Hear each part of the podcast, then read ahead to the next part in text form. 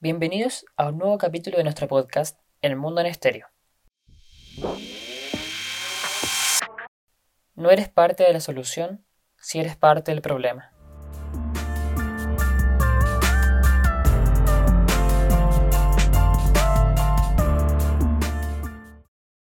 En la copia feliz del Edén se vive un aire polarizado, denso y saturado, gobernado por uno de los cobardes más grandes que hemos conocido en el último tiempo, sin principios y valores, o quizás es que los perdió en el camino, entregándoselos a la izquierda más dura y radical, que hoy se disfraza de movimientos sociales y progresistas y modernos, que no son más que una degeneración de lo racional y del sentido común. La administración del actual presidente, Sebastián Piñera, ha sido una vergüenza en general, casi en su totalidad, pese que aún no termina su mandato, restándole aún un año de la presidencia. Poco y nada se debe rescatar de su administración, entre esas cosas el manejo y campaña de vacunación masiva, que nos posiciona en el puesto número uno a nivel mundial de vacunados, por cada 100.000 habitantes.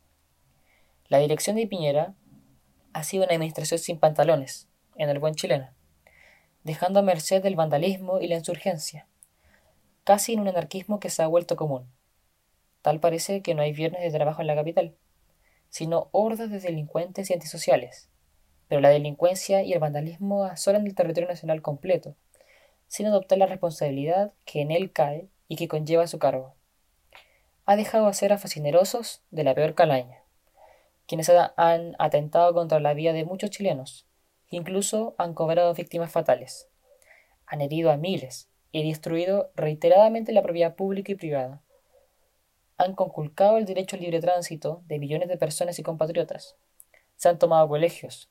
Se impidió la realización normal de la prueba de transición, ex-PSU, despojando el derecho de rendirla a cientos de estudiantes que depositaron su concentración y esfuerzo de meses, de años.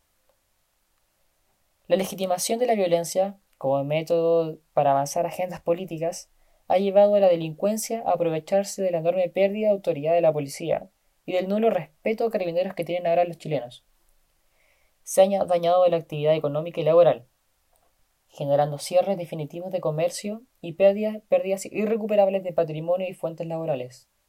Un daño irreparable para la sociedad y la cultura de la nación.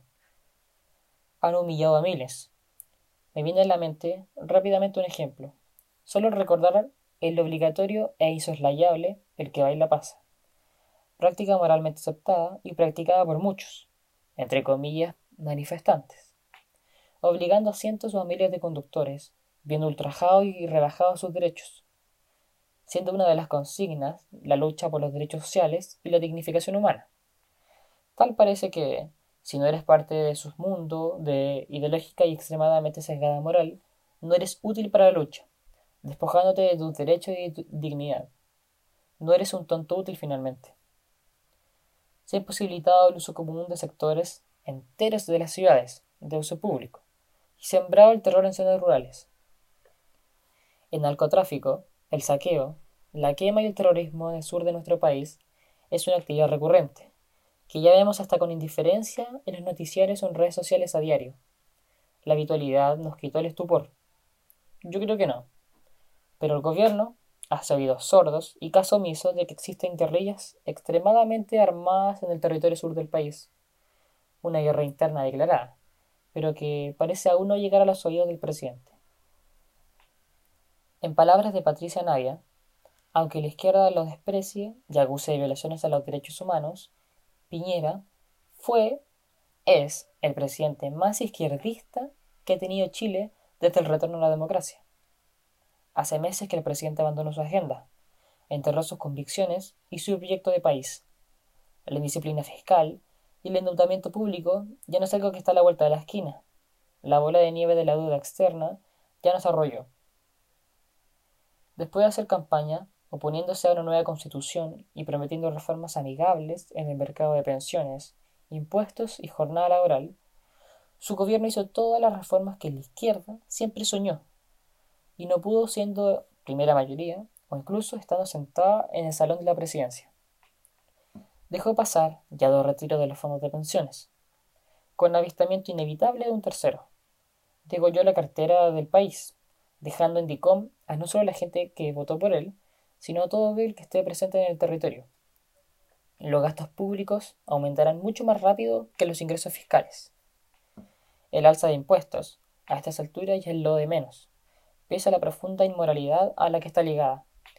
Irónicamente, el estallido delictual de octubre de 2019 sirvió para que el gobierno pudiera abandonar su proyecto de reforma laboral, y como si fuera sorpresa, tampoco tenía chance de ser aprobada en el Congreso, con minoría de Chile Vamos en ambas cámaras.